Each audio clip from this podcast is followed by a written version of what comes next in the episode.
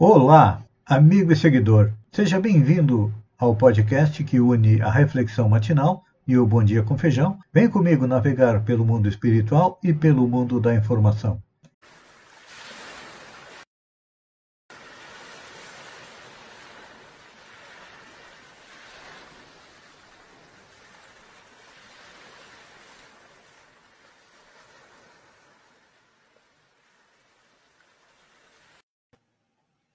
Olá, amigos e seguidores. Sejam bem-vindos à nossa live diária da Reflexão Matinal, onde eu e você vamos em direção ao nosso coração para lá, como jardineiros espirituais, elevar templos às nossas virtudes, que são elas que fornecem o combustível para rodarmos em busca da felicidade e, ao mesmo tempo, também precisamos erradicar do nosso coração a erva daninha dos vícios e dos defeitos, e caso não possamos retirar, vamos enterrá-las bem fundo, cavando é, masmorras a eles. É um trabalho lento, árduo, que não iniciou nesta encarnação, não. Já víamos fazendo isso em busca da felicidade há muitas encarnações, só que muitas vezes nós colocamos a felicidade onde ela não está. Chegando lá, percebemos que era uma rota incorreta. Então, a verdadeira rota, a rota mais é, correta, é seguindo as leis morais.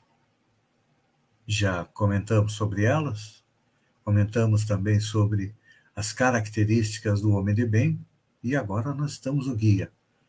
Prático, rápido, rápido, mas um guia seguro para fazer esta mudança interior, para chegar na felicidade, que é o conhecimento de nós mesmos. Isso não é novo, é antigo. Lá no Templo de Delfos, na antiga Grécia, há mais de quase três mil anos atrás, estava escrito em grego a frase Noscite ipso, ou seja, conhece-te a ti mesmo. Só que nós temos muita dificuldade de nos conhecermos realmente, porque para que isso aconteça, é preciso estar disposto a olhar os ruins dentro de nós qual é a visão que nós temos de nós, enquanto ser humano? Normalmente nós temos uma visão generosa de nós mesmos, olhamos quase que exclusivamente para os nossos pontos positivos e olhamos os pontos negativos das outras pessoas. Já comentei que esta visão é uma visão incorreta, porque todos nós temos pontos positivos, sim. Não é a primeira vez que nós chegamos no planeta, já reencarnamos inúmeras vezes, centenas de vezes, talvez até milhares de vezes, desde que chegamos no reino hominal, lá no Homem das Cavernas, guiado pelos instintos, Fomos evoluindo, evoluindo, agora nós somos guiados um pouco pelos instintos e outro pouco pela inteligência. Os instintos nos fazem sermos é, orgulhosos, egoístas, e a inteligência nos diz: olha, isso não está ah, de acordo com as leis morais, então nós sofremos. Então,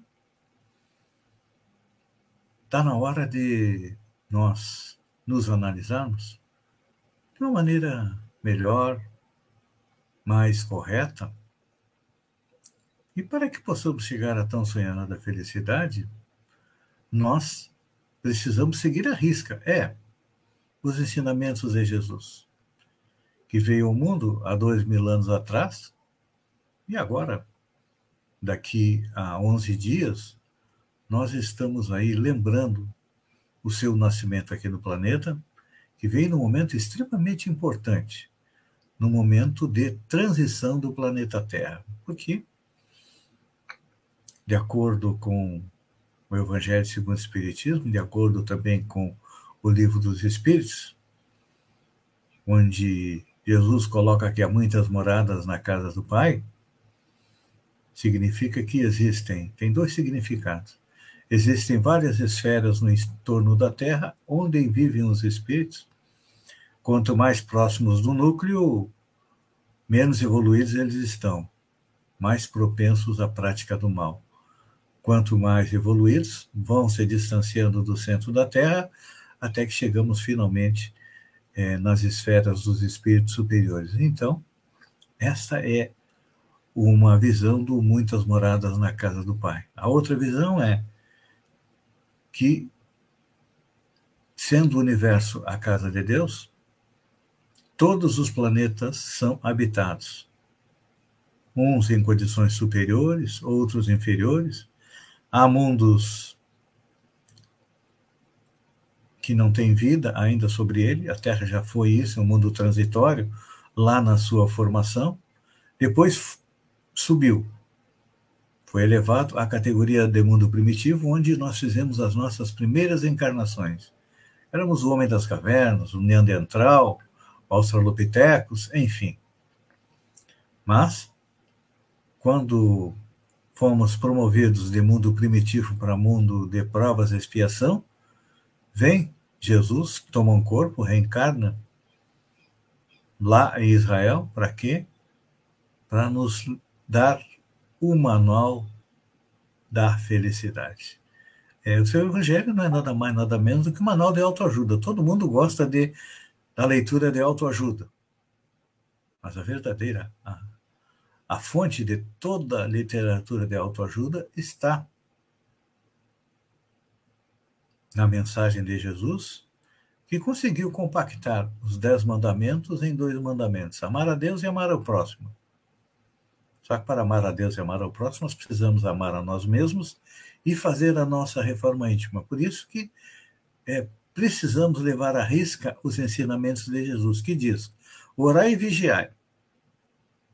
Só que quando a gente está trabalhando, orar e vigiar, a gente ora por nós, e em vez de vigiar a própria vida, nós vigiamos a vida dos outros, não é assim? É, é isso que nós fazemos. Antigamente, esse vigiar a vida dos outros era na janela. Nós olhávamos as pessoas passar, alguém vinha, trazia uma fofoca, nós repassávamos uma fofoca que tínhamos recebido adiante e a vida assim andava cuidando da vida dos outros. Hoje está muito mais fácil, muito mais prático de fazermos isso, porque nós vamos para as redes sociais e muitas vezes destilamos o nosso. Muitas vezes não. Cada um destila nas redes sociais aquilo que tem dentro do coração. Uns têm ódio, outros têm veneno, outros têm amor.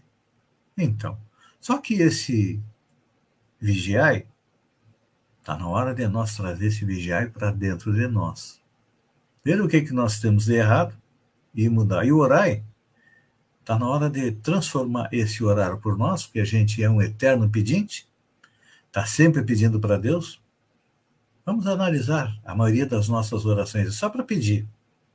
Pedir, pedir, pedir.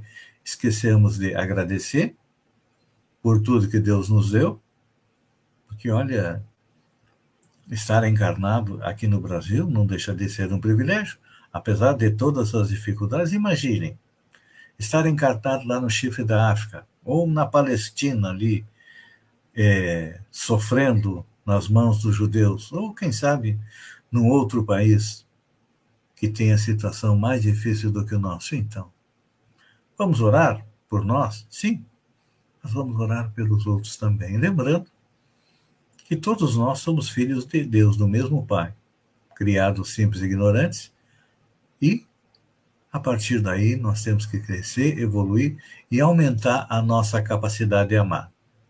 Vamos amar? Temos que aprender a amar a todos indistintamente. Não importa a cor da pele, a condição financeira, o partido político, o time de futebol. Enfim, como você gosta que respeitem as suas opiniões, seu modo de ser, faça o mesmo com os outros. Isto é que Jesus nos trouxe há dois mil anos atrás, que parte do conhecimento de nós mesmos e também do conhecimento da humanidade. Pense nisso, amigo e seguidor, enquanto eu agradeço a você por ter estado comigo durante esses minutos. Fiquem com Deus e até amanhã, no alvorecer, com mais uma reflexão matinal. Um beijo no coração e até lá, então.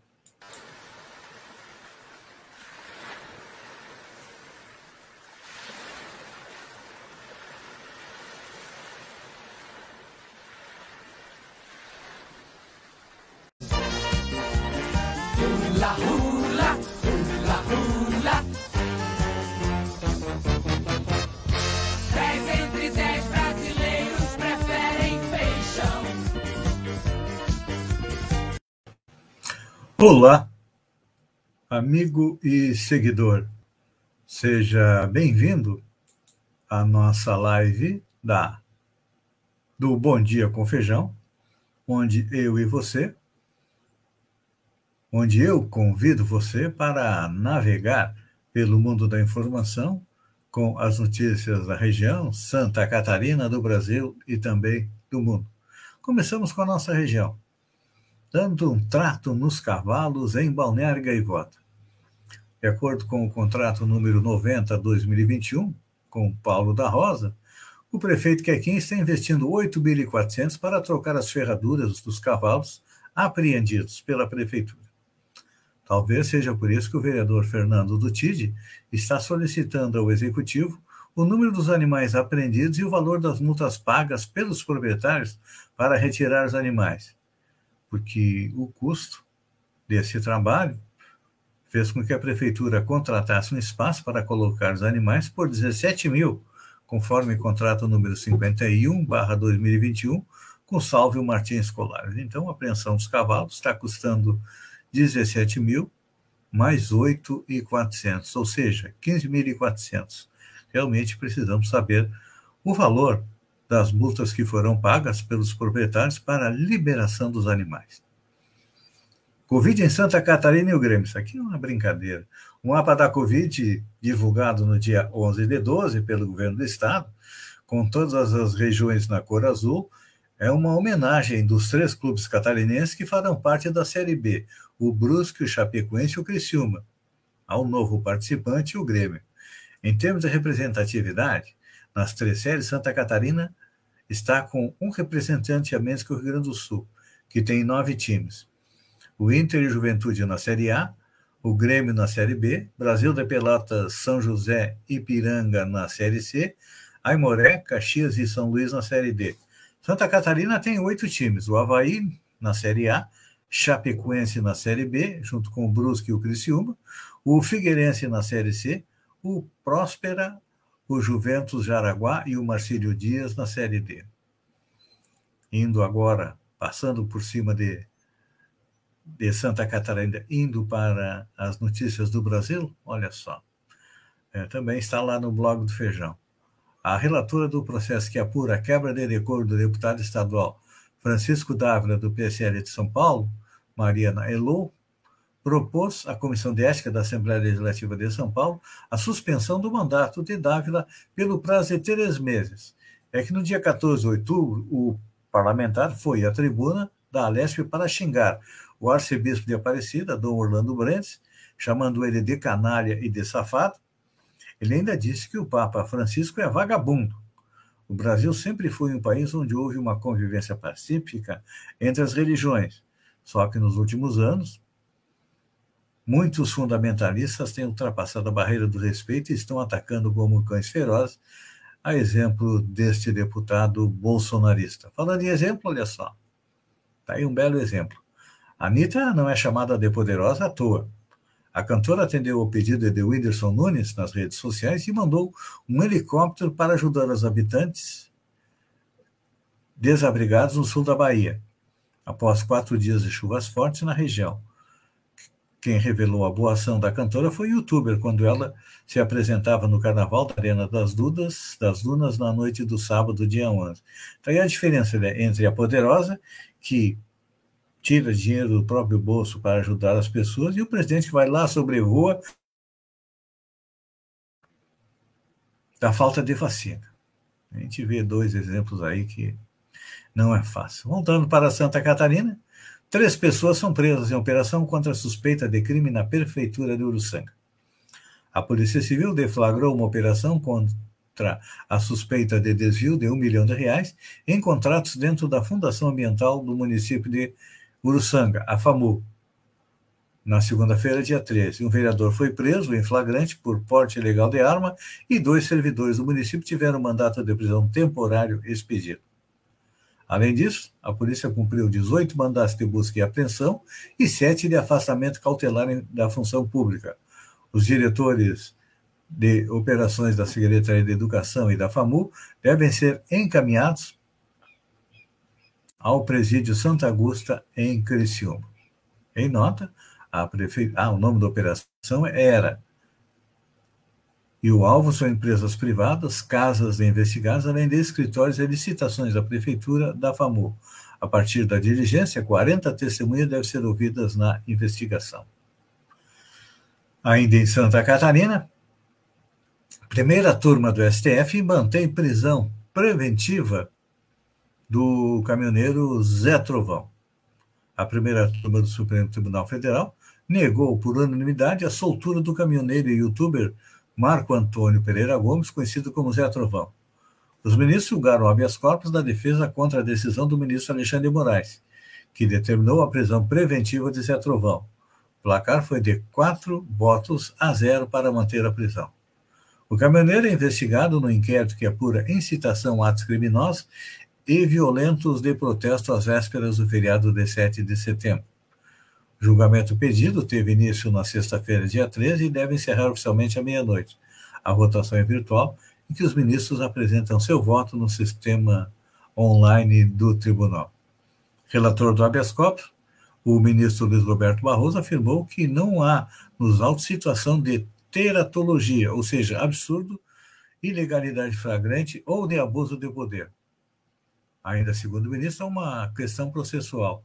Não é possível apresentar habeas corpus no STF questionando decisão de outro ministro. O voto foi acompanhado por Rosa Weber, Carmen Lúcia e pelo ministro Dias Toffoli. Olha só. Gurizada, abra um olho. Aluno reprovado vai perder bolsa estudante em Santa Catarina. Um acordo de líderes da Assembleia Legislativa terminou com impasse sobre o projeto de lei que cria a Bolsa Estudante em Santa Catarina. Ficou definido que o aluno precisa passar de ano para continuar com benefício, além de ter uma frequência mínima de 75%. Então, aí uma boa notícia para a educação. É que esse benefício mensal são 11 parcelas de 568 reais, entre fevereiro e dezembro, com reajuste anual. O estudante precisa integrar, ser família de baixa renda, inscrita no cadastro único do governo federal. O programa vai destinar R$ 6.250 para 60 mil alunos, um investimento total de 375 milhões. Ou seja, a galera vai ter que estudar, né? não vai ganhar no mole. Tribunal de Justiça de São Paulo manda soltar pai de seis filhos preso por furto de carne seca, chocolate e suco em pó em supermercado. Depois de dois pedidos negados, o Tribunal de Justiça de São Paulo revisou o caso de um pai de seis filhos, desempregado, que foi preso por furtar alimentos em um supermercado na zona norte da capital e concedeu habeas corpus para a soltura dele na última sexta-feira. O réu havia sido detido terça-feira, dia 7, ao ser flagrado com dois pacotes de carne seca, dois tabletes de chocolate, nove pacotes de suco em pó e um limpador de móveis escondido entre as roupas em um estabelecimento na Brasilândia. O homem tentava passar pelo caixa do supermercado sem pagar parte das compras. O valor do produto furtado totaliza R$ 231,43, ou seja, 20% do salário mínimo. Que aqui no Brasil acontece o seguinte: me desculpem, mas a lei é, no Brasil realmente é bem representada pela estátua da Temis, uma mulher com os olhos vendados, e que só vê o crime dos pobres. O crime dos ricos fica, quase sempre fica impune, quando é, não prescreve. E olha só, em apresentação, Bolsonaro diz que é proibido usar máscara no Planalto. Em uma apresentação de forró, nesta segunda-feira, o presidente Bolsonaro disse que é proibido usar máscara no Palácio do Planalto, local onde estava acontecendo a apresentação. E depois ele foi fazer um jogo numa casa lotérica, também mandou o atendente que estava de máscara tirar a máscara para atender. Eu acho que o homem não sei o que está dando na cabeça do homem, que está completamente louco. Amigos e seguidores, eu agradeço a vocês por terem estado comigo durante esses minutos. Fiquem com Deus e até amanhã, às 6h50, com mais um Bom Dia com Feijão. Um beijo no coração e até lá, então.